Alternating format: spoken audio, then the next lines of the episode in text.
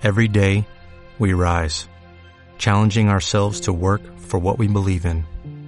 At U.S. Border Patrol, protecting our borders is more than a job, it's a calling.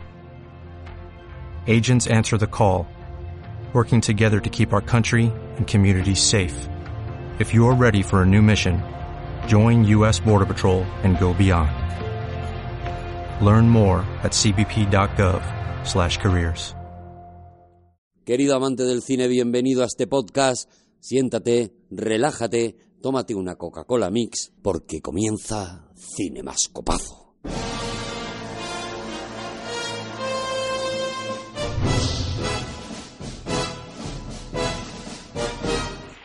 Sí.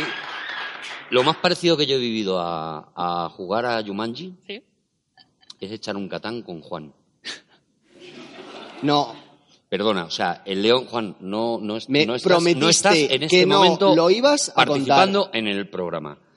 Eh, lo más parecido a que tú estés jugando y de repente aparezca un león ¿Vale? es Juan perdiendo al Catán. O Juan perdiendo a lo que sea. Bueno, Juan parece, perdiendo ¿eh? en la vida. Pero eh, esto pasó. Vente a casa y echamos un Catán. Ah, sí, sí, qué divertido, qué bien, qué guay y tal.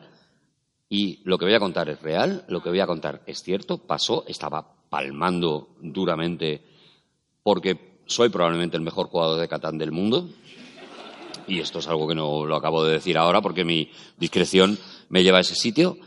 Se enfadó tanto, y esto es verdad, que tiró el Catán por la ventana. ¿En serio? ¿por qué no? Me vendías oveja. Porque no quería venderte oveja. No Si vendías te vendo oveja. Te, me ganas. Yo tenía trigo y, y quería oveja y Ya, no vendía Él oveja. había puesto el sitio, lo había puesto mal. Eh, No había distribuido los recursos y tal. De todas formas, ¿quién Sí, no, ha sí. tirado, ¿quién no ha tirado un juego por la ventana? Mira, yo, yo ahora he descubierto cómo ganar, porque yo soy muy de trivial, no sé si. yo- en general soy muy de juegos de mesa, pero el trivial en concreto. trivial, sí, sí, trivial en y he concreto. descubierto eh, cómo ganar. Entonces, no sé si habéis jugado. Sí, más allá de tus conocimientos. Eh, no sé si habéis jugado al, al trivial en la Play, pero el trivial en videojuego tiene, tiene truco. Tú puedes ir perdiendo toda la partida y en la última fase son como pruebas. Es parecido, pero no es lo mismo, porque tienes que, de pronto puedes cazar las respuestas, puedes, o sea, eh, va a adivinar en base a tus conocimientos, pero con pruebas. Y en la última, eh, da igual, puedes ganar, aunque lleves perdiendo toda la partida. Ajá. Yo soy de estas, de las que te la juegan en el último momento. Ya. Y al trivial tú no me ganas. Pues qué gusto Al va a trivial dar- nuevo, ¿eh? Al nuevo. Eh, Ah, vale, vale. No, te iba a decir que yo también he descubierto cómo ganar al trivial. Me dejas el dado y en el primer turno ganó. Va a dar mucho gusto hacer esta Sí, charla con sí. dos tramposos. No, no, no. Eh, eh, Eh, perdona, escúchame, o sea, es que estáis es- dando una imagen, los dos, ¿eh? tan ruin. No. Perdóname, María, tú la primera vez en Cine Mascopazo, Ya, a lo mejor no era sí. la frase Igual no era eso, que ¿no? esperabas escuchar. Perdóname, me parece de un tramposo, o sea, me parece de un ruin. Tu actitud, que ojalá te salga un mono conduciendo en una pero de esas. pero sé lo que hay que hacer, ¿eh? Si sale el mono. Sabe lo que hay que hacer, Sí. claro, no, no, no. ya está. hay que no, pero que esto es en serio, que la gente de- no quería jugar conmigo cuando yo era adolescente. La gente no querido jugar contigo nunca, Juan, Pero- de verdad. ¿Sabes el A trivial? nada. El ¿A qué trivial, jugabas? El, el azul, el de color Sí, sí, azul. el Pursuit. el- sí, ¿El pero Junior? Todavía el- no hemos empezado con- a hablar de la peli. Con ese Sí. eh, mm, mm, era imposible jugar conmigo. Porque de verdad que en el primer turno ganaba, claro, era muy fácil. Entonces yo tiraba el dado, uno de seis quesitos y al centro y ya está. ¿Cuántas veces has visto Jumanji? Pues mira, Antes antes, os decía, siga, ¿no? eh, la he visto muchas veces, siempre que la pillo en la tele la veo, siempre. La he visto... eh, Vale, es que es de esas, ¿eh? es de esas. O sea, como... Como si un tú- Titanic. si tú eres de Jumanji... Eso es. Si tú eres de Jumanji, como te pongan Jumanji en la tele...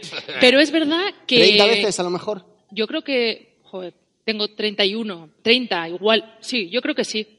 De verdad que la he visto muchas veces. Pero en versión original hace poco. Ah. Hace poco me di cuenta. Es que no os pasa a veces que habéis visto una peli, si la has visto en castellano, como que ya te cuesta, porque ya te suena diferente.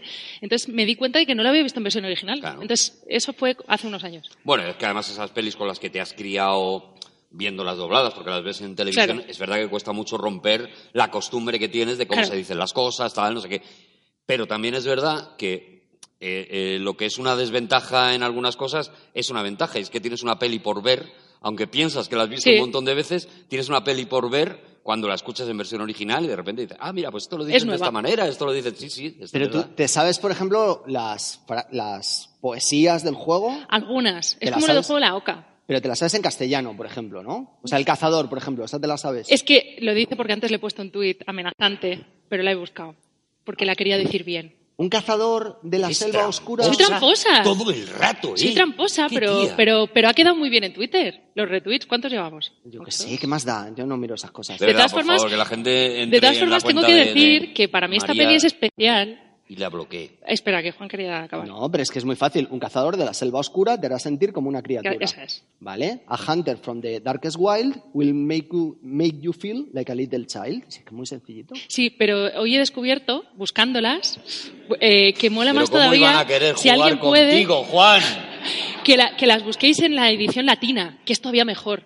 Ah, mira. Buscadlas. Ah, sí, Eh, sí, sí. Jo, es que no tengo el móvil ahora. Pero, pero eran todavía más divertidas. O sea, Bueno, bueno, sí, porque nada. buscan una rima muy Nos las fácil. ponen ahí debajo, en los Las comentarios ponéis, nos ponen ¿vale? las frases Buscadlas. y tal. Si además no ve todo Latinoamérica. Esto es el... Bueno, esto es una locura lo que te- en Pues lo Latinoamérica. que, lo que pasa con las traducciones de la los OTI títulos... y esto es lo que ahora mismo estamos están ahí, ahí, el Cinemascopazo y, es, y la Y OTI. esto. Y son distintas, pues tiene que molar Bueno, también. entonces, tú has visto la peli Sí, muchas veces. sí, 30 pero, veces. pero la mejor fue la primera vez. ¿Por qué? Porque la primera vez, o sea, yo creo que tendría pues 7, 8 años en el estreno. Yo la vi en el cine, pero la vi, ojo, cine de verano, de aquellas, eh, de las de sesión doble.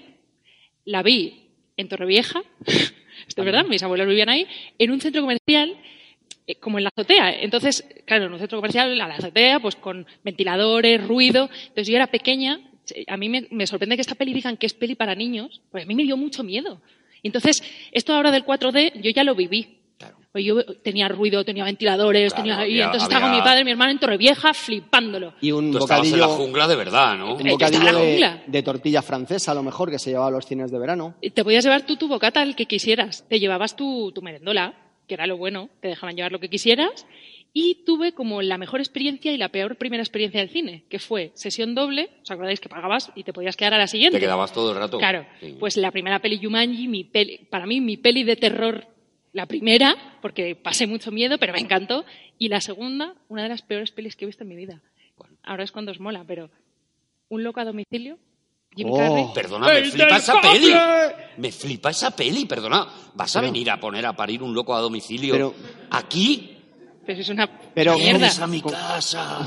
¿Cómo lo has hecho? ¿Cómo El día de la boda de mi Pero hija. Espera, ¿qué es lo que decía Jim Carrey? Perdona un momento. cable! ¿No os acordáis que estaba ahí en la mirilla? Sí, ¿no? ¡El del cable! maravillosa. Estaba ahí que dices, vale, ya. maravilla de película. Claro, tú a ver, ¿qué tenías? ¿Seis años? Siete. Siete años, claro. tú, Y, y- y después de Siete Jumanji. años la cara de Jim Carrey, yo entiendo que dice, bueno, a, A mí lo no, mejor no, no me, me, apetece. no me flipó esa peli Me tampoco. ¿eh? flipa. Ya haremos un cinemascopazo de, de lo- el loco del cable. Con, Pues ese con día María no- también. No, María no va a Ese venir. día no voy a poder, por lo No que es- me viene mal.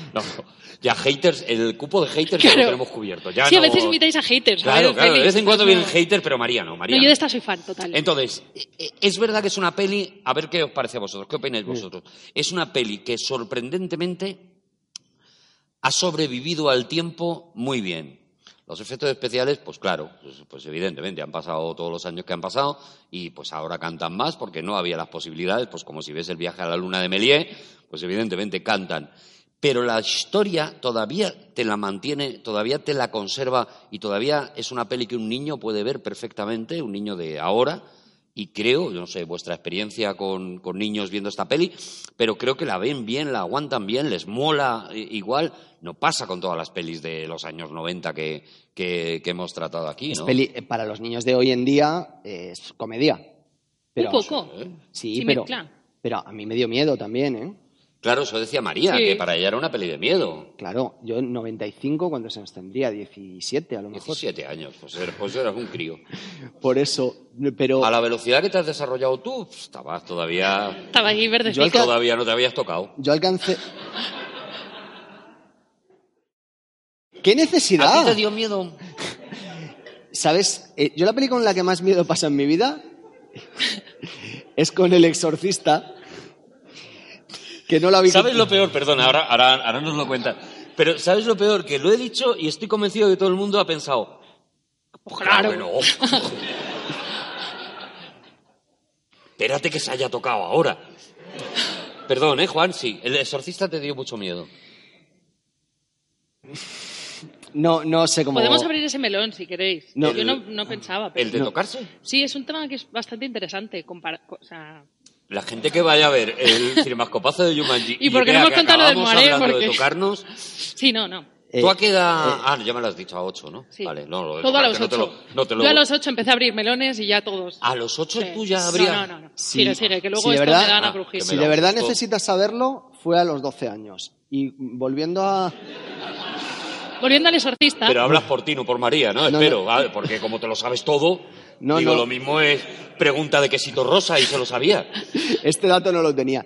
Pero, pero el problema de esta película es que es muy sencillo verla como una película de aparente gracia, Sí. pero, eh, perdona, es devastadora. O sea, hay un señor que se pasa 26 años metido dentro de un juego. Acabamos de hacer el cinemascopazo de Atrapado en el Tiempo, en el que narramos que, claro, parece una comedia. Y luego te pones a rebuscar debajo y dices, no, esto eh, era una película muy atrevida para enseñarle, para que fuera una, una película para todos los públicos en 1995, porque daba miedo. Efectivamente, había momentos en los que tú eras consciente de que lo que pasaba dentro del juego tenía unas repercusiones en la vida real, que al fin y al cabo es de lo que va la peli, y eso los niños lo percibían. Es verdad que luego al final eh, le pega una vuelta a todo lo que hemos estado viendo y luego os, os, eh, hablaré cuál es mi teoría al respecto de esto. Pero un niño de aquella época pasaba su- ¿Tenías su miedo, de ¿no? eso? ¿Ese era tu miedo? ¿El O sea, yo creo jugar a que. un juego en el que te quedaras atrapada o, o- o iba más con, con lo que me podía dar miedo a mí, que es ver los leones, los... Sí, yo creo que iba, estampida. que iba más la estampida, que aunque la gente dice que, que los efectos especiales. Es verdad que, a ver, algunos animales, o sea, tú ves a los monetes o el cocodrilo y te recuerda un poco, ¿sabéis la atracción esta del parque de atracciones? El paseillo en la selva, que eso no da miedo nunca, pero como llevas todo el día atorrado al sol te subes. Claro. Pero es verdad que ves al. Y es el mismo cocodrilo. El cocodrilo que hace así... Sí, clink, clink, ese no. Pero el resto, a mí sí me parece, o sea, a mí, eh, todas las enredaderas que sueltan dardos y te pueden, eh, las, las venenosas, me dan miedo. Los Eh, bichos. Todos los bichos. Mm, Las arañas también estaban en el paseillo del Sí, parque de también, atracciones. también, ¿no? Pero los bichos, el cazador, a mí me da miedo. A mí el del está, parque- está loco. o El sea, del está parque de atracciones loco. también me da miedo, eh, perdóname. Sí. Oye, Claro, ¿en y había punto- había un señor con pocos dientes, que el, tren de la bruja, que te pegaba con la escoba. Bueno, pero eso no era el parque de atracciones, que él no, él no ha En la feria. Él no ha tenido infancia, ya está, estaba tocándose. Digo que... ¿En No, qué... en la feria daba más miedo el que estaba vendiendo las entradas que la atracción. Pero en el parque de atracciones ¿En qué visionado os dais cuenta de que el cazador y el padre son el mismo actor? Eso hace muy poco. Eso hace muy poco y ni siquiera me di cuenta. Hay gente que se está dando Lo leí. cuenta aquí en directo ¿Verdad? en este momento porque ha sonado un ¿Qué me dices? que quiero pensar que ha sido de sorpresa porque claro, con el temita como va, pero Yo no me he dado cuenta nunca viéndola. Me di cuenta eh, buscando fricadas, buscando cosas de la peli. De hecho, creo que me di cuenta cuando se murió Robin Williams, lo típico leyendo, yo creo que preparamos algo para la radio, Mm. entonces yo hice como un recorrido de las pelis y buscaba curiosidades. Y de pronto me di cuenta, pero viéndola nunca. O sea, me tiraría el rollo, pero claro, porque eh, sí, perdona, Juan. Hay una. Yo quiero hablar de esto porque me, me interesa mucho. Hay dos grandes, grandérrimos homenajes en esta película. Uno es el principio, que está heredado directamente de la historia interminable. Ese niño perseguido por. iba a decir sus amigos, pero. En fin. En general, eh, de todo el cine de los 80, ¿no? Si piensas el bullying, que ahora ya tiene un nombre y, Sí. y- y- y una persecución lógica, el bullying era un tema que prácticamente arranca casi todas las películas que nos gustaban de los 80. Sí, y, pero, pero y eso, aquí tiene un, se recupera, ¿no? eso tiene un origen. Quiero decir, hay un niño, huye de unos matones, eso- esos matones, yo, la propia Alex Colt, mi saga de novelas para niños, la arrancaba con la misma escena, precisamente heredada de que me gusta mucho esa manera de contar una historia, de arrancar a partir de ahí, y eso le lleva a el encuentro sobrenatural, ¿no? Con, con el, con el, el juego, que está en, en la Tierra, ¿no? Pero es lo que le lleva a Elliot a encontrar a. ET, Por ejemplo. es lo que es lo que lleva a los Goonies a, a, de alguna manera vivir su aventura. Quiero decir, realmente estamos en eso, ¿no? Realmente estamos en, creo, una generación de guionistas, de directores de cine que han sufrido ese bullying y que están plasmando en las películas que hacen esa sensación, punto de ¿no? partida, sí. Y como punto de partida y como inicio de una lucha contra eso, ¿no? Yo era el pringao del cole y ahora hay unos señores que me dan dinero, millones, para hacer una película y lo voy a aprovechar para lanzar un mensaje que yo no he podido vivir y que por lo menos los niños de, a- de las siguientes generaciones no se sientan tan solos o tan mal, ¿no? En ese, en ese sentido, ¿A ¿no? a ti te pegaban de pequeña? No, ¿verdad? Vale, pues nada, dos de tres. Bueno, No, el, pero si hace falta decir que sí para que esto, No, no, no, o sea, no, no, como no. para No, que parezca pero- que la peli me... o sea, tampoco me pega, ¿no? Porque Pero si a ti- tenemos a Juan para esto. a- a o sea, yo te veo más pegando tú. No, tampoco. En realidad yo es que jugaba, hacía deporte. Entonces ahí eh, estaba todo el rato jugando a cosas. Hacía- jugaba a fútbol, jugaba a lo que fuera. Entonces cuando estás ahí entretenido, pasas desapercibido. Los cuando que, estás quietico. los que hemos brillado en el deporte, Es pues, verdad. eh, nos ha pasado Sí. que, se- que nosotros no hemos tenido ese tipo de No. problemas. Bueno, decías que ese era uno Sí, de los temas. Y el, el otro es mm, un homenaje implícito y casi explícito a Peter Pan. Porque ya sabéis que Peter Pan, cuando se empezó a representar en teatro, luego las películas heredaron esto, el mismo actor que hacía al señor Darling interpretaba también al Capitán Garfio. Porque cuando se escribe Peter Pan, todo lo de Freud y esas mierdas estaba como, muy en boga. Ahora ya nos hemos olvidado de ello. Pero es muy interesante que los guionistas lo recuperen simplemente desde el punto de vista eh, no tan pseudo-psicológico, sino que eh, al fin y al cabo te están contando que el personaje, la persona a la que él tenía más miedo no eran los matones que le perseguían, era a su padre, que era al mismo tiempo la persona de la que quería obtener un amor, una especie de reconocimiento, reconocimiento, sí. y al mismo tiempo su adversario. Y ese eh, adversario es el que plasma dentro del juego como el gran enemigo a lo largo de la película. Claro, ese es el juego psicológico interesante que descubres camuflado, ¿no? Eh, como, como un easter egg cuando descubres que son el mismo actor, ¿no? Dices, bueno, Incluso no es casual. cambia, cambia la voz, cambia el acento, pone un acento británico. Sí, sí, sí. Y dices, no es casual. Evidentemente quieren contar, yo creo que eso justo, ¿no? Lo que tú has dicho. Quieren contar que el verdadero enemigo, el que le ha encerrado en ese juego y el que le ha encerrado en esa infancia Y al que debes superar. ¿no? permanente y al que tiene que superar es, es a su padre, ¿no?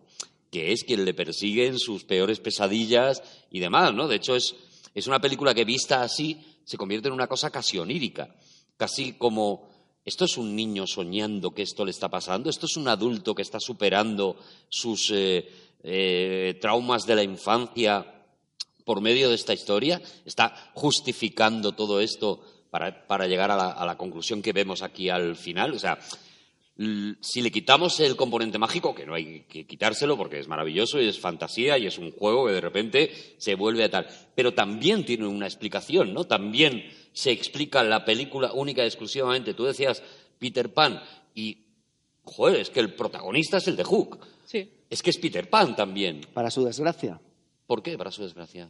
Mm, Bueno, no estaba Robin Williams muy contento de haber protagonizado esa película. Bueno, ¿Sí? no, me, me da igual, pero evidentemente cuando Spielberg le elige para esta película y cuando Joel Johnston des- des- deciden coger a un actor como, como Robin Williams, evidentemente, y cuando Coppola decide cogerlo para Jack, evidentemente es porque Robin Williams refleja de alguna manera ese niño que no ha crecido.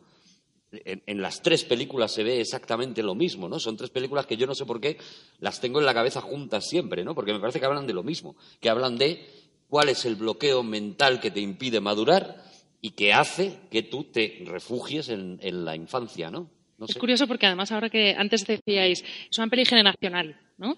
Claro, vosotros, los que sois un poco más mayores, habéis tenido, yo qué sé... Lo has dicho con una cara Lo he hecho tan- muy rápido, lo he dicho tan- muy rápido porque sabía que no iba a entrar bien. Tan maja que mm, ha estado a punto de no sentarme mal. Adelante. Claro, pero es verdad que aquí la gente que que es sois más de mi- más mayores, más hacia mi con generación. Tú- toda la tú y yo nos, nos llevamos ocho años, si no te importa. ¿Solo? Solo. Ah, pues No vamos a entrar en este pues tema. Pues parecía que más, en ¿eh? el También que te no digo. tengo nada que ganar. Bueno, es la última vez que viene María Gómez. ¿Qué decía? Bueno, lo que quería decir es que parece que sí, que los que hemos nacido más tarde es como, ah, no, vosotros tenéis todo, ¿no? Ah, los Goonies, no sé qué. Pues a mí, Robin Williams me representa como el tío en el que yo pienso para las pelis de mi infancia barra adolescencia. Y de hecho, cuando hablábamos de venir, todas las pelis que pensaba, pensaba en Señora Fire, pensaba en Hook, pensaba eh, Jumanji fue como Jumanji tal, pero la decía, que- a ver si me van a llamar friki, voy a darles La opciones. que diste hasta que pusimos Jumanji. Es verdad.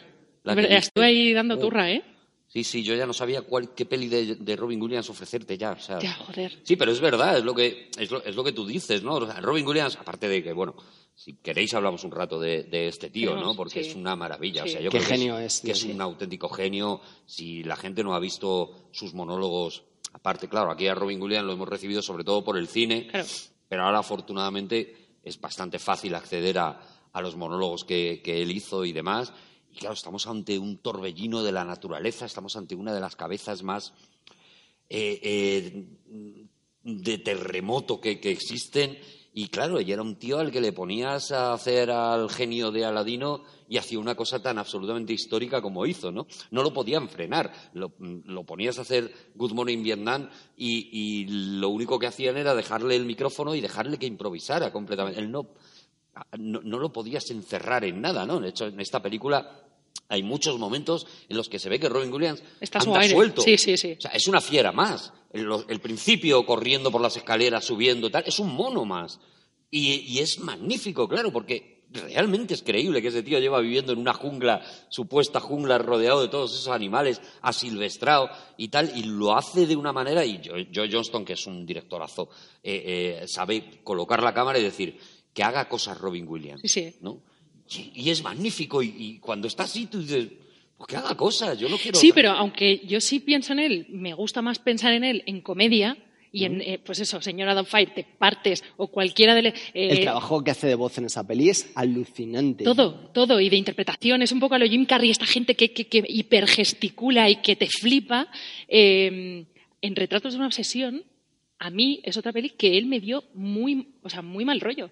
Es el tipo, el tipo de loco que yo me creo que me pueda encontrar. O sea, hay otros, eh, no sé, las pelis te- a veces te pone un asesino que es como, bueno, te, te aleja, ¿no? Vale, sí, un asesino en serie, parece que eso solo pasa en, en, en Arkansas, en, en sitios lejos.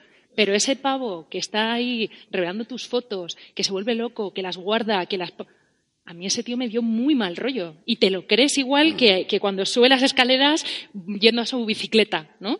De pequeño. A mí me... me- Claro, pero fíjate, cuenta el director de Retratos de una obsesión que el rodaje de esa película se tuvo que hacer de esta manera. Él tenía que eh, parar, dejar a Robin Williams que hiciera reír a todo el equipo entre toma y toma, porque decía que Robin Williams necesitaba la adrenalina de las risas. Esto quien se ha dedicado a la comedia sabe lo que es.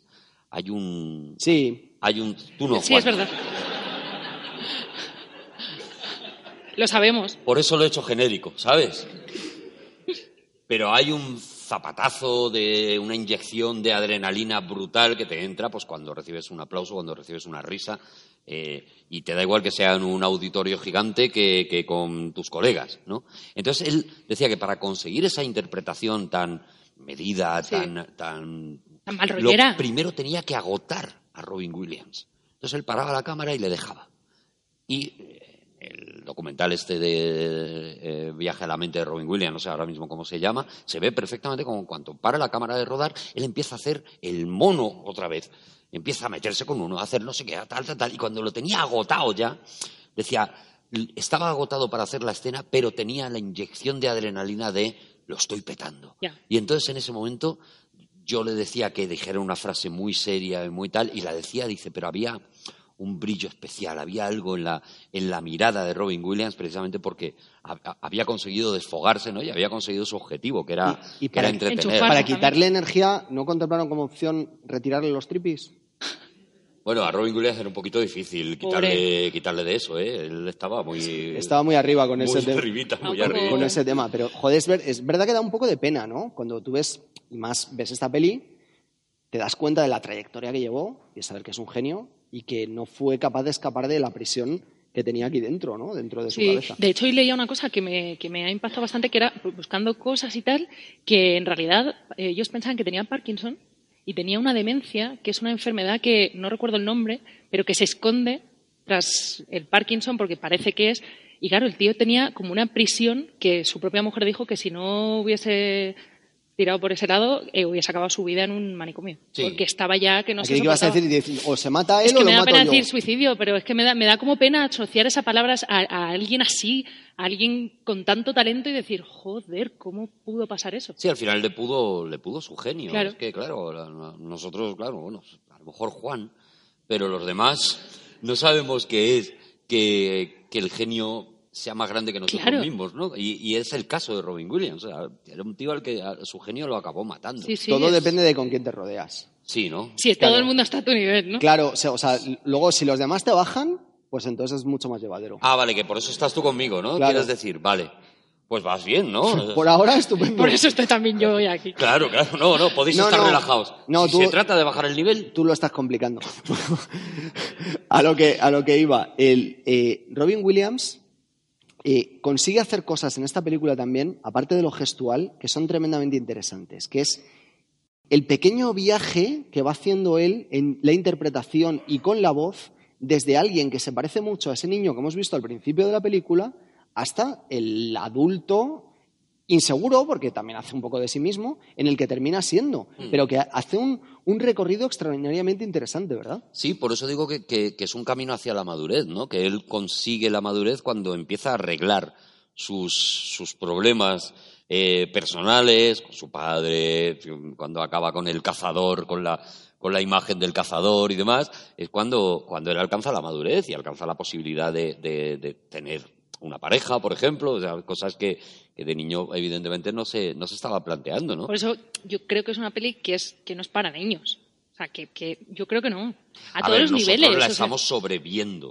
Desde Sí, pero- nuestra edad, sobre todo la mía, provecta. Pero, pero un niño la ve como una película muy Sí, divertida y se lo pasa sí, muy bien. pero no, no llegas a eso. El momento en el que él repite, o sea, que hay ese punto freudiano que decías tú de repetir lo que tu padre te ha hecho y él es incapaz de tocar al otro cuando se equivoca, cuando ha hecho trampa, cuando de pronto necesita ese calor que a él le han quitado y él repite el modelo. O sea, hay muchas cosas que es más de, de diván. Es más de, de- de constelaciones y estar ahí mirando y decir, ostras, ¿qué pasa aquí? Y al final es quitarse el bloqueo del miedo, ¿no? Porque al Sí. final, ¿qué es lo que nos, qué es lo que nos bloquea más? Es el, es el miedo, ¿no? Sí, Y cuando pero- él decide jugar. Pero se le pasa muy rápido. Eso nos sorprende a los dos, a él y a Sara. O sea, tardan muy poco en decir, bueno, venga, pues toca Bueno, jugar. venga, pues o sea, yo me escapo. Sí, porque la peli, ¿qué engancha? ¿No? La- ¿Qué o sea- engancha? Te pone... la peli se acaba así, ¿no? Pero, pero, claro. Podría ser la persecución hasta que les convencen. Tú quieres serie. Pero- Tú que Quiero- yo que quiero quieres una serie, serie, sí. claro. Pero no, no, no lo puedes sostener. Yo, yo lo pensé también, ¿eh? O sea, es verdad que, que no tiene mucho sentido desde el punto de vista del, del guion estrictamente normal de una película para adultos, pero es que, tiene- es, que es como tiene que No, Tiene que y ser- insisto que nosotros Claro, estamos somos ahora mayores. aplicándole cosas a la película que seguramente están ahí y para eso hacemos cinemascopazo, para eso vienes tú y, Sí. y para eso lo hacemos, ¿no? Pero evidentemente la película, además, hay, hay una cosa que ocurre en esta peli y que ocurría en los años 80 y en los años 90 y es que prescinden de muchas explicaciones. Ahora parece que les exigimos a todas las películas que nos lo expliquen todo mascadito, queremos saber exactamente por qué cada personaje hace las cosas. Y me divierte todavía más ver cómo en esta película las cosas pasan porque le da la gana al director, al guionista, y ahora van a salir esto, y ahora va a pasar esto, y ahora viene un pelícano y se lleva el juego, y lo recupero después, porque tal, y ya está, ¿no? ¿Quieres y una es muy explicación? divertido. ¿Quieres una explicación? A ver. Al Si pelícano, me lo dices amenazándome como No me he echado para atrás para que no te sientas el violento. chulito que eres, pues... a ver, a eh, echar yo también para atrás. Eso. ¿Qué, hace- qué hacemos? Buen Que sillón, nos ¿eh? la... ¿eh? Uy, buenísimo. Buenísimo. Salió... Danos la explicación. ¿A qué? ¿Al pelícano? Porque yo No, me planteo, de todos los animales... No, no. mira, está nuevo. Sí. Está Explica, como- explica el pelicano tú. No, yo, yo pienso, de todos los animales así como de, de dar miedo que te podrían poner, un rinoceronte, bien, elefantaco, bien, enfrente del pelícano como que da ternura, ¿no? Como, Sí, pero, Pero, se, ¿sabéis se que- está llevando juego. O sea, Sí. se está llevando tu posibilidad de seguir vivo. sí, Sabéis que el- el- la película como tal nace es una exploitation, o sea, es, es algo que ocurre muchas veces en el cine. Cuando alguien descubre un efecto especial que mola, pues empiezan a hacer películas para justificar aquello. Pongo un ejemplo, cuando se inventaron el ballet time, este, el, el tiempo de bala de Matrix, empezaron a salir hasta una película de los tres mosqueteros en los que los mosqueteros iban haciendo el ballet Al Oliver y. Benji, ¿no? El- Cuando en El Señor de los Anillos de repente descubrieron que había una, una forma de hacer 28.000 millones de ejércitos, pues se acabaron las peleas de Tipamí. O sea, de repente o, o luchábamos 200.000 o no, esto no era una pelea, ¿no? Y ha ocurrido siempre en el cine. Y esta película es la consecuencia de Parque Jurásico. Cuando se descubre que ya existe la tecnología posible para plasmar animales creíbles en aquella época, 1995, creíbles en pantalla, es cuando se plantean hay que hacer una peli con animales porque tenemos el dinero, porque Joe Johnston es el amigo íntimo de Spielberg eh, y de George Lucas, porque Joe Johnston es eh, uno de los directores que más veces ha participado en segundas y en terceras unidades en toda la saga de Star Wars, desde la primera, o sea, era el tío que hacía las segundas unidades de, de Star Wars, es el amigo de, de- de Lucas, y por eso le dan esta peli a él, y, y la película surge como una cosa de vamos a sacarle pasta a esto. Lo que pasa es que de repente se dan las circunstancias de que la peli le flipa a una generación entera, ¿no? Y, Y- se convierte en una peli Y por ya- sí misma. Ya que repasas la biografía de Johnston, eh, ha hecho una de las películas de Marvel más interesantes, que es El primer Vengador. Claro, bueno, iba a ello, iba a ello ahora, ¿no? El, primer Vengador es, es, la consecuencia también de esta película, de la capacidad que tiene este tío de hacer una película que, eh, por muy fantasiosa que sea, se convierta en una película clásica. O sea, eh, tú ves Jumanji y estás viendo Tiene un barniz, es una verdad. película clásica. Es, Un barnicito. Pero fíjate que incluso a lo de eh, pelis generacionales hay más, que es, él eh, participa en efectos especiales en, en Star Wars, en otras, en, el- en, en Indiana Jones, que consiguen. Pero, pero a mí me ha molado descubrir que la primera que él dirige es Cariño encogido a los niños. Cariño encogido a los que niños. también es como de nuestra generación, esas pelis, y de hecho, y ella, que yo, ya veréis que yo siempre digo ella, porque no me acuerdo de los nombres, entonces voy diciendo, pero Sara, eh, que se apellida Hunt, pero no me acuerdo del nombre. Bonnie Hunt. Bonnie Hunt es eh, la madre en Beethoven, que es otra de las pelis. O sea, es como to- todo es mi infancia. Entonces, Claro, claro, todo que junto, todo juntico, muy todo, bien. todo- toda, todo estoy toda aquí. tu mitomanía está Toda en esta... junta, todas mis mierdas de mi Be- cabeza aquí. ¿Beethoven también te gusta mucho, María Sí. Gómez? Sí. Bueno, ¿Sabéis No hay que tener películas... miedo, no hay que tener miedo a decir que te gustan cosas. hoy, no, gente- no. Hoy vamos a ir dando saltitos. Pues ¿sabéis cuántas películas hay hechas de Beethoven, del perro ¿No? este de Beethoven? del perro este. Hay nueve películas de Maravilla. Beethoven. Pues nueve películas de digo. Beethoven. Eso es petarlo. Por algo será. Por algo sea así.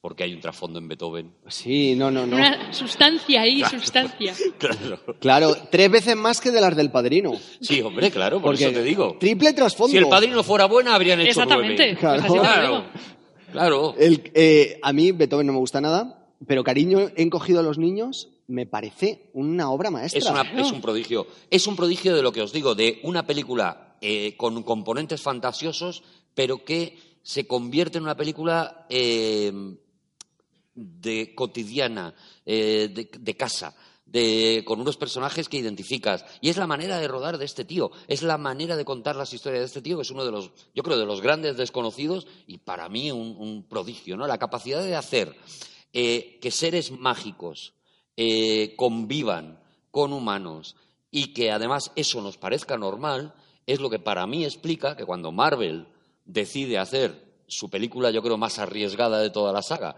que es El primer Vengador, película ambientada en el pasado, una película con una...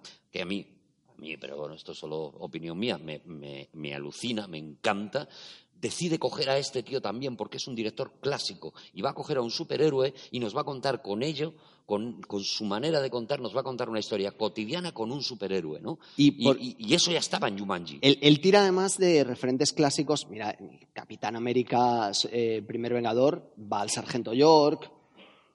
Claro, él ha visto mucho cine, bueno, Claro. Rocketeer, que es otra de sus películas, juega a los mismos moldes, Exactamente. ¿no? Yo creo que él, él parte, él utiliza mucho la capra, capraización. Capacidad, Ca- se suele decir. Le- De Frank Capra es de- de- capacidad. la- lo- pues cap- capriza, to- Sí. capraiza todas las películas y de alguna forma siempre está llevando a ese sentido de la cercanía familiar de los años 40, ¿no? Que es como, Claro, te estoy contando algo, pero esto es algo que está dentro de una escala humana, ¿no? Y si veis en Jumanji, las cosas no se descontrolan, más allá de la casa, ¿no? Y volver un poco realidad los sueños de niño. O sea, todas las que estamos diciendo es a eso a que jugábamos, él lo hace realidad. Claro, que es un poco en realidad el objetivo del, del libro en el que se basa.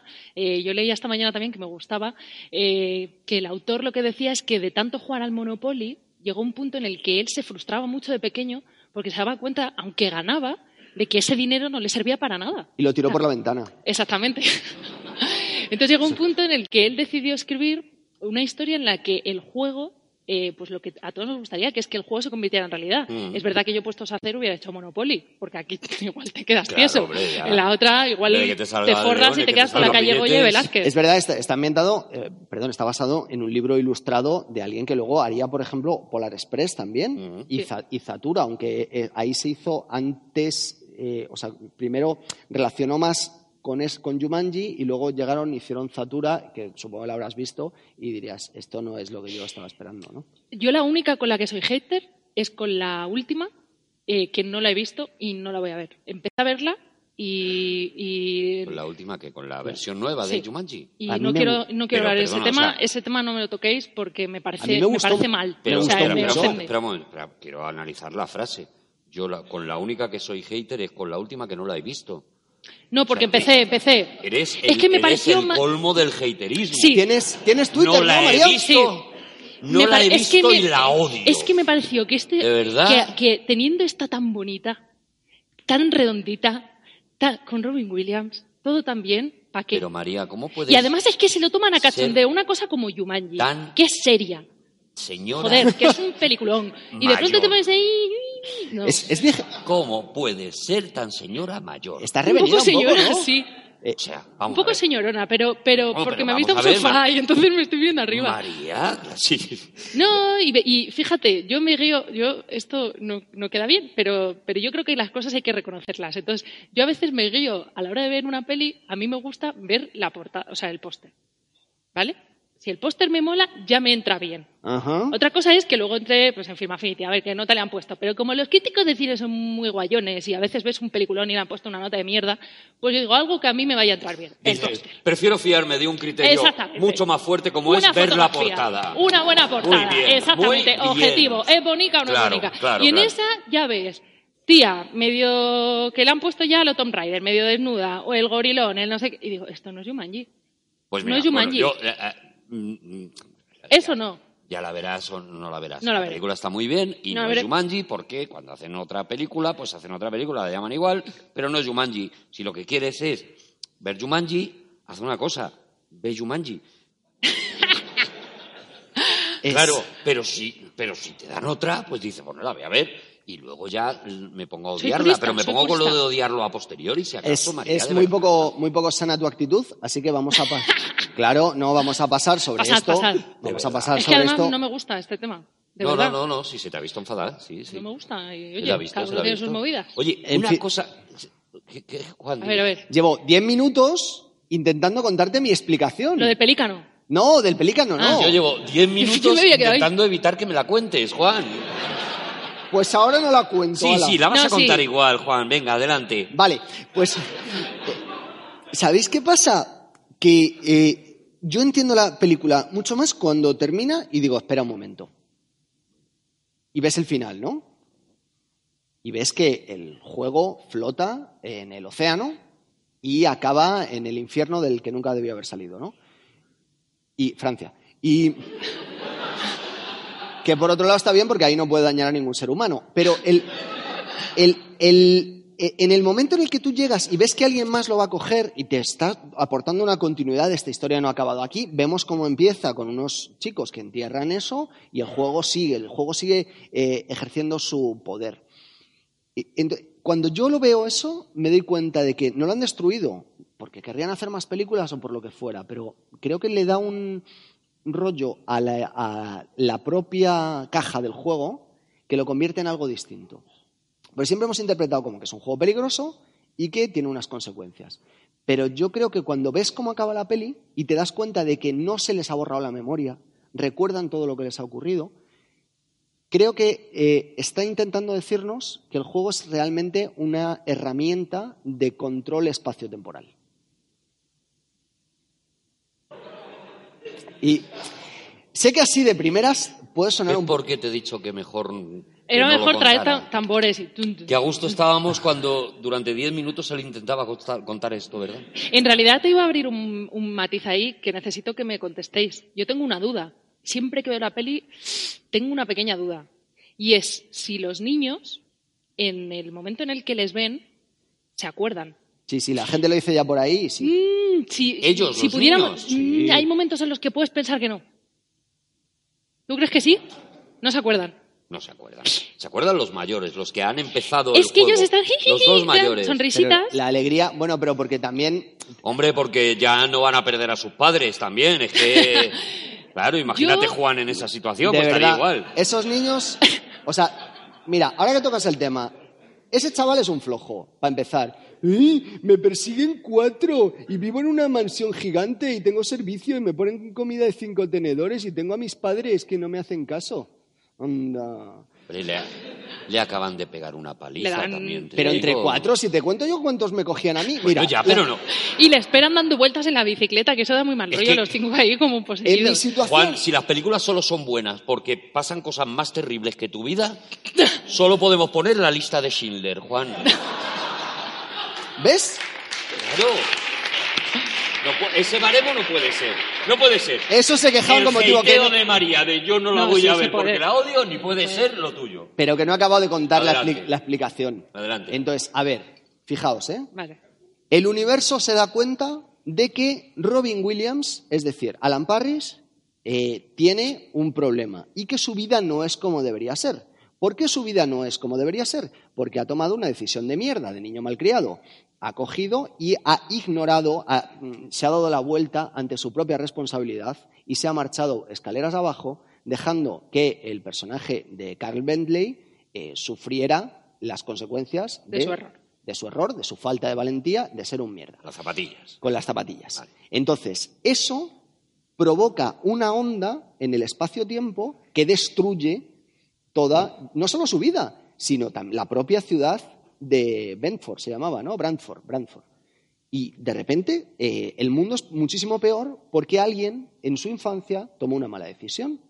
En el preciso instante en el que él toma esa mala decisión, empieza a escuchar los tambores y acude a encontrarse con ese juego que a lo largo de una serie de pruebas va a conseguir recolocar su vida y que la línea del espacio-tiempo sea un convierta el universo en el lugar en el que siempre había querido, en el que siempre había debido ser, en el lugar en el donde él no había cometido ese error y le coloca de forma que la vida sea mucho más feliz y canten todos el Merry Christmas. Vale, te lo compro, pero... Se lo vas a comer. Sí, sí, porque, porque es verdad, es verdad que el juego tiene entidad propia. O sea, el juego piensa. Cuando dice, es que el juego cree que has iniciado la partida. El juego piensa. Pensemos que el juego elige a sus jugadores, ¿no? Porque es verdad que los tambores suenan a veces, ¿no? No siempre. Y los oye quien los tiene que oír. Claro, vale. Él tiene algo que arreglar.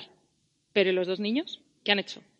A ver, que se les han muerto los padres, María, Ya, bueno, joder. ya, bueno, O sea, eh, si a mí pues me pones es aquí en Jumanji ahora y me dices, ya no vas a ser adoptado, me voy a tirar dados como loco. O sea, el, el jue- claro.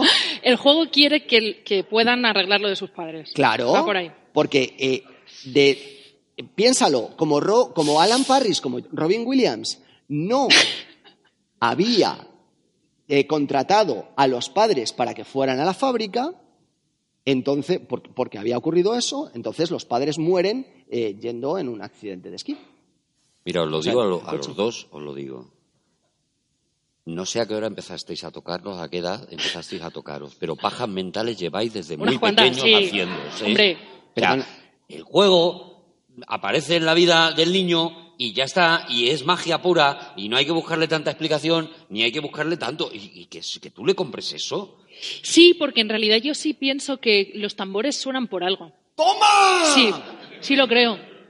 Sí, pero sí que no te compro, no estoy convencida de que los niños sepan lo que ha pasado. nadie, Juan, en esto. O sea, Es que ha ganado por primera vez. Es la Ah, primera claro, vez que gana. Que tiene dos likes. Y yo, y yo tengo ¡Aplauso! nada más que uno. Vale, eso es, ¿no? Que ha ganado. Vale, vale, vale. Vale, vale. Pero es, mira, el juego piensa. Vale. El juego piensa. El juego piensa. Eh, Vale, en Y el eso- juego piensa, y eso es lo que da mal rollo. Venga, Claro. me creo, el juego piensa, el juego reacciona, Sí. el juego ve un pelícano y se le tira el pico, vale. O sea, el juego hace lo que sea, ¿no? Sí. Otra cosa, otro, otro factor de la película, o sea, hoy, le- claro, es muy marciano lo que estamos haciendo y a lo mejor hasta muy prepotente porque le estamos enseñando a la, a la gente por qué le gusta una película que le gusta, Sí. ¿no? Y es muy absurdo. Pero a veces no sabes por qué te gustan las cosas. Ya. Y, y- y me parece que esta película tiene otro secreto, tiene otro truco eh, escondido. Y es otra de esas eh, obsesiones de un niño que son las aventuras.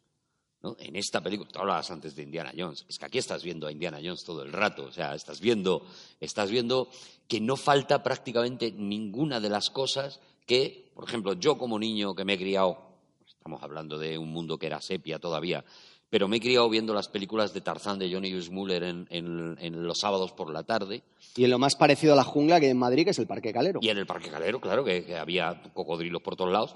Eh, eh, eh, están todas las escenas de las grandes películas de aventuras. El cocodrilo, la liana. Todas. Y cuando te piensas que, que hay una que no sabes por qué, pero estás echando en falta, llegan las arenas movedizas. O sea, están todos los grandes elementos. Hay una liana, lo que tú dices, hay un- una pelea con el cocodrilo. Sí, hay un Además, Tarzán que Puro consigue homenaje salvar. a Tarzán porque se tira, ves, a- ves al cocodrilo dando vueltas, ver cómo él está luchando contra. Y es otra de esas cosas.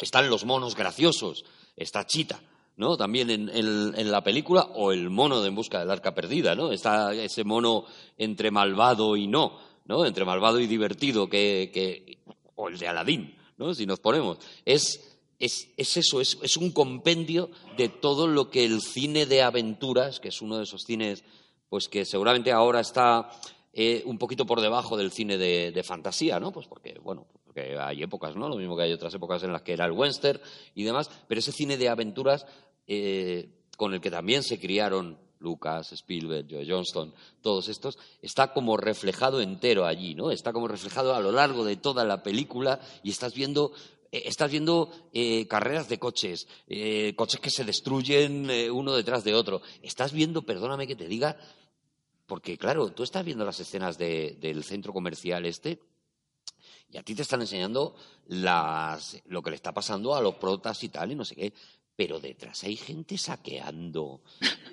Sí, que dices que, que eso es otra de las cosas que te planteas. O sea, están a punto de matarte eh, una manada de rinocerontes y estás pensando, la tele gratis. Claro. ¿eh? Me la llevo. te vas a saquear, claro. Es que, es que eso te lo cuentan así como Sí, muy sí. sutilmente, pero tú estás viendo un saqueo que lo ves en una película de invasión zombie y te mueres de miedo. A ver, Arturo, creo que aquí te ha tocado a ti un poco sobrepensar, porque ya has dicho que si estaban denunciando el bullying, también supongo que denunciarán la liberalidad con la que se venden las armas en Estados Unidos y poquito hacen, también. y hacen al final, cuando Van Pelt sale con, con todos los- estos de pintura encima, un alegato a favor del orgullo gay, porque va con la bandera arcoiris. Bueno, yo la he visto también así También hay- esta vez.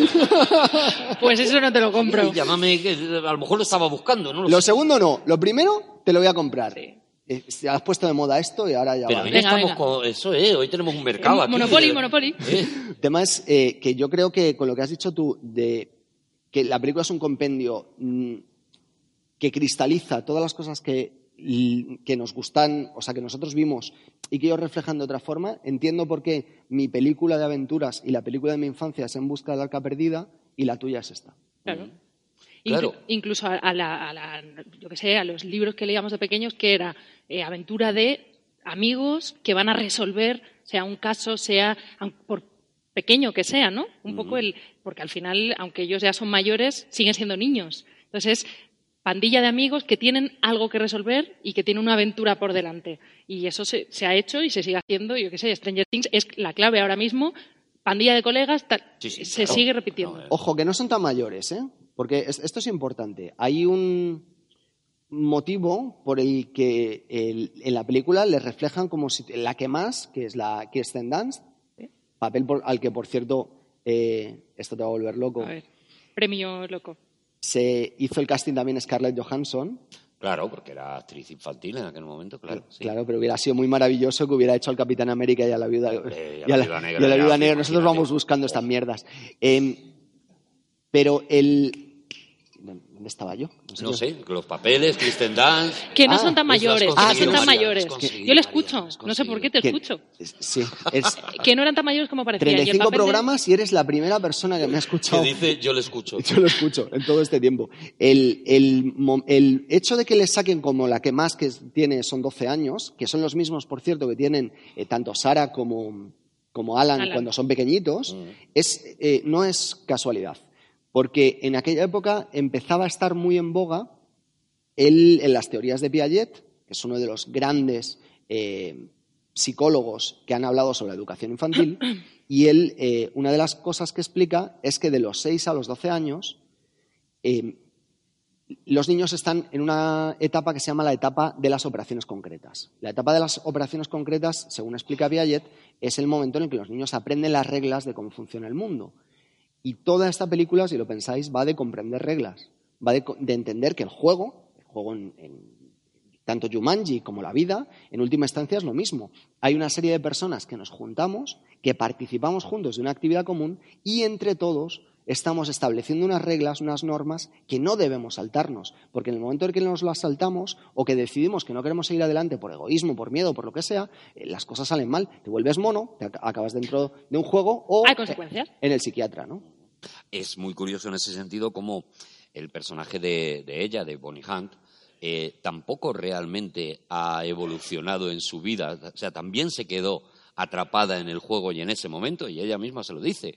A partir de que eso ocurrió, mi vida cambió, yo era la, única testigo que te había visto con vida, la gente me preguntaba, yo no sabía qué explicar, y yo me he quedado ahí también, ¿no? Y de hecho ella pues tiene un trabajo que, bueno, adivina, o sea, es una cosa como, claro, como que sigue siendo algo infantil, ¿no? Algo...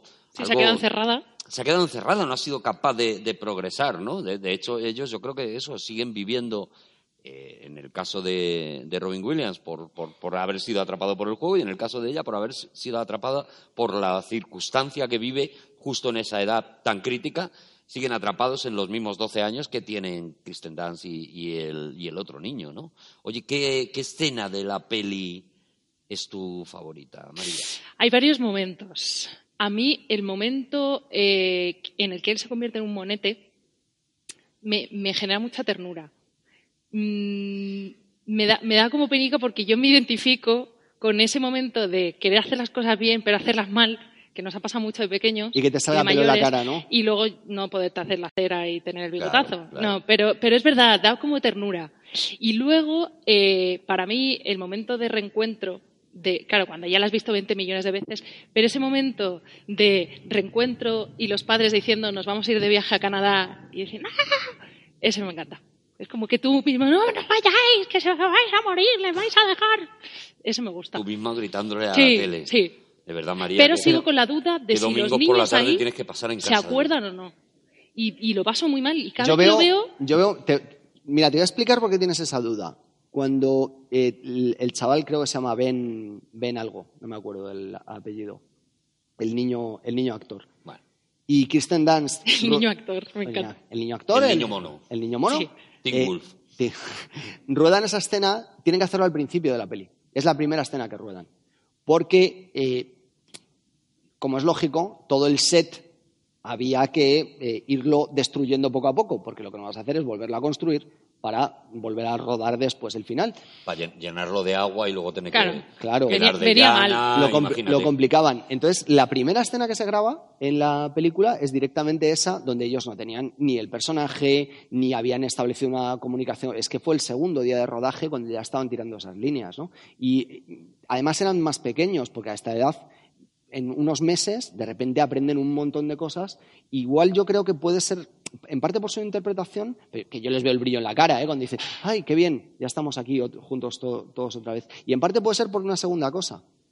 Y es que en realidad ellos no han alcanzado el punto todavía en el que van a recordar, porque se junten la línea mm, real del espacio-tiempo con la línea de sus recuerdos en el espacio-tiempo, porque los padres no se han muerto todavía, con lo cual ellos todavía no habían empezado a jugar.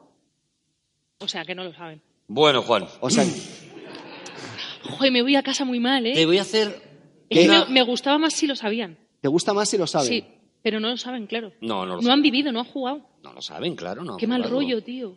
Claro. Pero Es que te mola has más si venido lo abajo. ¿eh, María? Sí. ¿De, ver- de qué manera? Vale, te voy a hacer una segunda pregunta. Me pasa tanto. Te he preguntado, te he preguntado cuál era Sí. tu escena favorita, vale. ¿Y cuál fue tu escena favorita o la escena favorita de la niña de ocho años que vio Jumanji? Siete. Que seguramente Siete no años. es la misma. No, am- yo recuerdo mucho, mucho de verla, o sea, me acuerdo muchísimo de estar de noche, de ver, claro, el- pues eso, el, el cine de verano, verla todo oscuro y tal. Recuerdo muchísimo los tambores. O sea, yo pienso en Yumanji y siempre, siempre pienso en eso. Es algo que me marcó. Pero, un momento que, que tengo como grabado cuando empieza el monzón. No sé, supongo que es como ya que ya, ya, como ya lo tienen todo y es que se viene más arriba y ya el agua y abre la puerta y se viene la tía y Carl la- desaparecen y por cierto hay que hablar de Carl, ¿eh? personajazo también. Y está, el actor está espectacular, Sí. ¿eh? Lo hace muy bien. ¿no? Pero creo que el monzón ya es como Ya es cuando- apoteósico. claro. Y recuerdo esa sensación sobre todo de los tambores, algo que me marcó. Bueno, es que no lo, hemos, no lo hemos dicho, pero es que la banda sonora de James Horner es una, es una cosa absolutamente prodigiosa. Un compositor que ya estaba en, en algunas de las grandes producciones de, de aquel momento y demás, y que el tío en esta, en esta película hace una banda sonora absolutamente prodigiosa, utilizando eh, instrumentos, eh, pues, pues eso, muy selváticos, no solamente muy los África, todo el tambores, rato estás sino todo metido. muy africano, en un momento en el que la música era eminentemente sinfónica, ¿no? Porque era Williams había puesto eso de moda, ¿no? Él de repente eh, cogía con tres o cuatro elementos, incluso eh, ni siquiera instrumentos, ¿no? Sino ruidos, sonidos y demás, construye esos climas eh, maravillosos, ¿no? Y de verdad que es prodigioso. Y lo que tú dices, ¿no? Consigue con esos tambores únicamente provocarte una, una Bueno. cosa. Está muy bien que pongas un ejemplo que no sea visual, ¿no? Sí, Sino porque es que para mí los tambores son un personaje. O sea, los tambores. ¿no? Forman, es, es que si no, no, no descubren el juego, no lo redescubren en aquel eh, trastero mm, 30 años después. Y O sea, es el alma del juego. Exactamente. final, los tambores son, Son el alma del juego, son los fundamentales. que llaman a, a los otros. Juan, ¿cuál es tu escena favorita? Te la digo si prometes no hacer chistes. Bueno, pues no me la digas. Eh, No, venga, sí, venga. A ver, voy a, voy a hacer lo que pueda, ¿vale, Juan? El momento en el que Alan vuelve a tener 12 años, otra vez, después de haber vivido la ordalía que, que ha pasado, de todas esas grandes aventuras, sabes que en realidad dentro hay un señor mayor y que ha cambiado. Nunca he tenido muy claro qué es una ordalía. Perdón, que, que- Es- una ordalía es cuando alguien te somete, por ejemplo, a un juicio por agua Vale. o por fuego o por lo que sea y tú tienes que sobrevivir a ello porque si no Dios no está de tu parte. Es lo que se hacía con las brujas. Vamos a quemarlas. Si sobrevive es que Dios estaba de su parte. Si no, teníamos razón nosotros. ordalía. Ordalía. Vaya. Ordalía, putada, se pueden utilizar bastante. Pero hoy en día está, eh, se dice como cuando alguien lo ha pasado muy mal durante un rato. ¿Vale? ¿Mejor? Bien. Pues el, el momento en que vuelve a ser mayor, o sea, vuelve a ser pequeño, y entonces se encuentra con su padre, y tú te das cuenta que para el padre han pasado cinco minutos, y para el- pero para el niño no, y le está diciendo todas esas cosas que él no había sido capaz de, de decirle porque no, simplemente no las tenía dentro, porque el padre tampoco es que fuera la releche como padre y como No, no, educador. no. ¿eh? No molaba mucho. No. No era, no era un tío guay. Y esa es tu escena favorita. Es que me, me llena de, de, ¿cómo los llaman antes? Ternura. Sí, ternurita. De ordalía. Eh, y la que le gustó al niño que vio la película, ¿te La acuerdas misma. de ella? ¿La misma? La misma. Vale, pues ya está, ya está. No lo sé, no, estoy mintiendo, estoy mintiendo. No, pero probablemente alguna con monos. Yo qué sé, es que lo de los monos en la cocina, por ejemplo, es muy gracioso, ¿no? Que tú entras ahí y ves a los monos tirando todo y tú hace mogollón que no eres niño, pero María y yo, que lo tenemos más cerca, joder, se te caía un poco de leche al suelo y, y aquello era Mordor.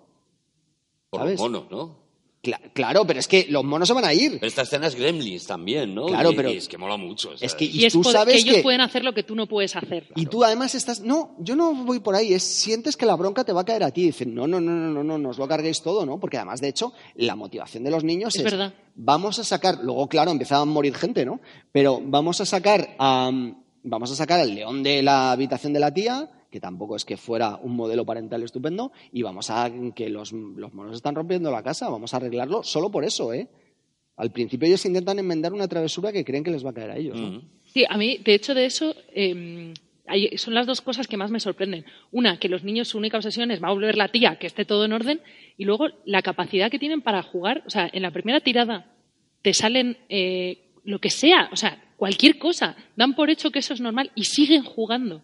También lo que me sorprende es esa segunda tirada. O sea, te vas, huyes, llamas a la policía, te escondes, Pero, ¿no? pero la letra pequeña dice, más te vale acabar el juego si no Sí, empiezas. dices, ¿eh? oye, mira, ya se va a encontrar al otro. Bueno, Claro, yo me piro. Me sí, piro, sí, me estoy- piro. Sí, pero es verdad que un Son niño. valientes. Un niño crea una. Volvemos a lo mismo, ¿no? Crea una fantasía en la que eso tiene lógica. Mm. Y, y- me acabo de acordar una cosa súper importante. Adelante, Juan. Encima de la letra pequeña está la letra grande. Y os acordáis lo que decía, este juego es para aquellos que buscan dejar su mundo detrás. Eso no quiere decir que te vaya a llevar a otro mundo, sino que vas a arreglar los problemas que tienes en este gracias al juego, refrendando mi teoría de que es una herramienta de arreglo de crono-espacio-tiempo. Es que está haciendo que no me guste la peli, ¿eh? Pues era la, la idea la contraria. Enhorabuena, Juan. Me veo. Hasta aquí. Cinemascopazo. Pues vaya. Cara, Espera, espera, espera, no cortes todavía, porque ahora es cuando Marcos Más nos canta la película de la que acabamos de hablar en un minuto. ¡Marcos Más! Una mansión mediados de los 90.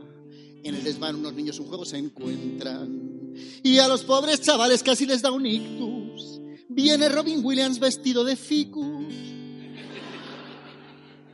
Robin quedó en la selva del juego atrapado. Porque la vecina no tiraba los dados. Hay que llegar al final que el juego se acabe. Porque con tanto animal en casa no cabe. Jumanji, eh, qué mal envejece el 3D. Si tú quisieras jugar, después hay que fumigar. Te conviertes en mono, te pica una araña en la casa, se mete un león, o te ataca una planta o te pega un mono cabrón.